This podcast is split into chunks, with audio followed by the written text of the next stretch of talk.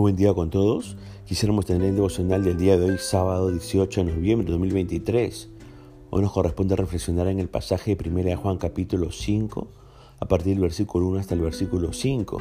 Y hemos querido titular a este devocional La fe que vence al mundo.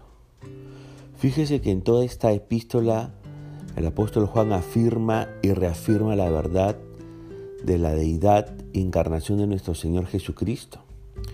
Como se ha explicado en devocionales pasados, los anticristos habían salido de la iglesia porque no creían que el Señor se había encarnado en Jesús. Decían que solo era un hombre, un buen hombre, por cierto, pero nada más. Otros decían que el Cristo había venido sobre Jesús en su bautismo, pero se había apartado de él antes de su crucifixión. Su doctrina había inquietado a los hermanos porque parecían ser eruditos y alegaban tener un conocimiento superior. Pero ¿quién tenía la razón? Al comenzar este capítulo 5 eh, de su carta, el apóstol Juan vuelve a tocar el mismo tema. Por lo que dice, es evidente que lo que uno cree es indispensable para nacer de nuevo. El versículo 1 en su primera parte dice, todo aquel que cree que Jesús es el Cristo es nacido de Dios. Esta declaración presenta a Jesucristo como una sola persona, siendo a la vez Dios y hombre en forma inseparable. Todo aquel que cree esto es nacido de Dios. El que no lo cree, pero dice que es nacido de Dios, se engaña a sí mismo. No basta creer que Jesús fue solo un buen hombre, un buen maestro o era alguien con un buen ejemplo. La fe en estos conceptos no produce regeneración para nacer de nuevo es necesario creer que Jesús es el Cristo. Y hacemos hincapié en esto ahora, porque pronto haremos un comentario sobre la fe que vence al mundo, allí en ese versículo 4, este capítulo 5 de 1 de Juan.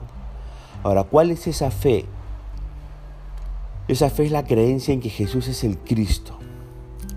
El versículo 1 continúa diciendo, el engendrado ama al que engendró y también a los demás engendrados. Nos preguntamos, ¿cómo podemos saber que amamos a los hijos de Dios? Y la respuesta está en el versículo 2. Aquí el apóstol Juan pone otra prueba del amor verdadero. Allí en el capítulo 4, verso 20, eh, el apóstol Juan apunta el error de profesar que uno ama a Dios sin amar a los hermanos. Es imposible amar a Dios a quien no hemos visto y no amar a los hermanos a quienes hemos visto. Pero en el versículo 2 de este capítulo 5, el énfasis es otro. Es imposible amar a los hijos del Altísimo sin amarlo a Él y guardar sus mandamientos. Si alguien dice con liviandad que ama a los hijos de Dios y a Él, pero no guarda sus mandamientos, la verdad no está en Él. Ni ama a los hijos de Dios, ni a su Padre Celestial. Ahora nos preguntamos, ¿en qué consiste el amor de Dios? Y la respuesta la encontramos en el versículo 3 de este capítulo 5 de 1 Juan. El amor a Dios consiste simplemente en obedecer sus mandamientos. Después de hacer esa afirmación, el apóstol Juan agrega, y sus mandamientos no son gravosos. El Señor Jesucristo dijo algo parecido allí en Mateo capítulo 11, verso 28 al 30. El Señor Jesucristo dijo, venid a mí todos los que estáis trabajados y cargados, y yo os haré descansar.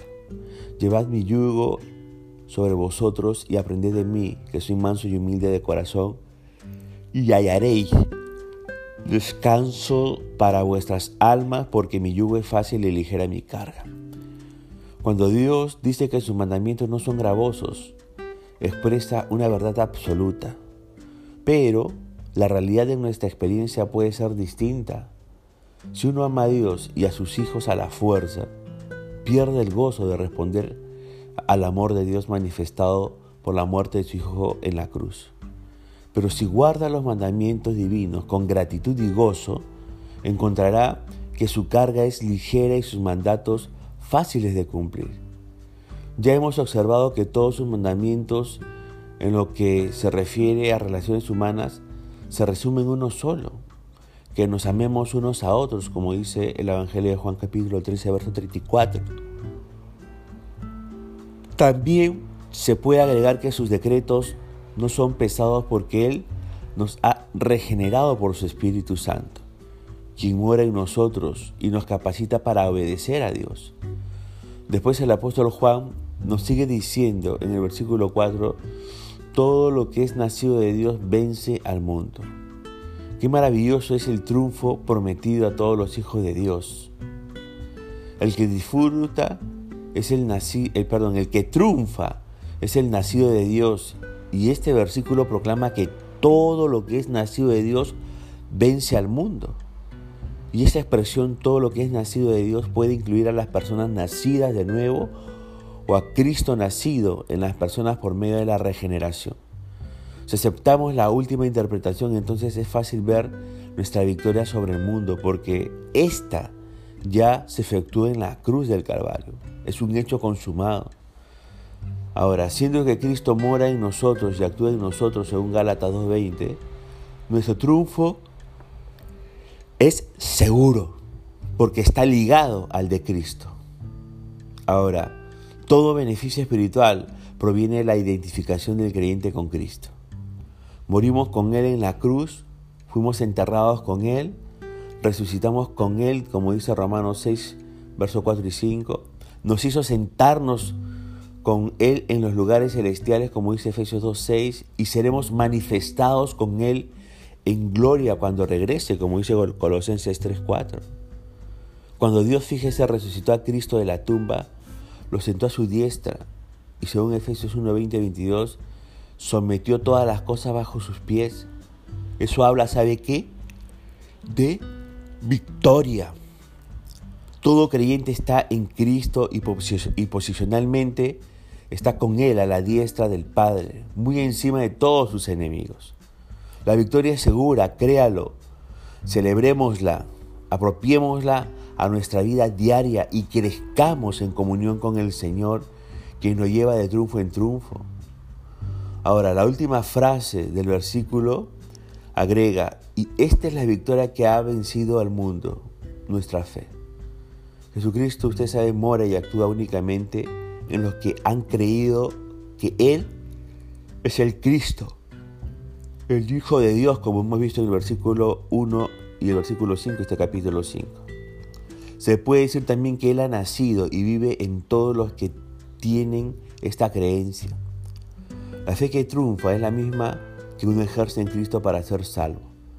No pertenece únicamente a una clase especial de creyentes, sino esta fe le pertenece a todos los creyentes.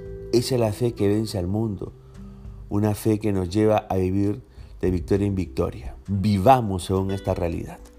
Punto final para devocional del día de hoy, deseando que la gracia y misericordia de Dios sea sobre su propia vida, conmigo será Dios mente, hasta una nueva oportunidad y que el Señor le bendiga.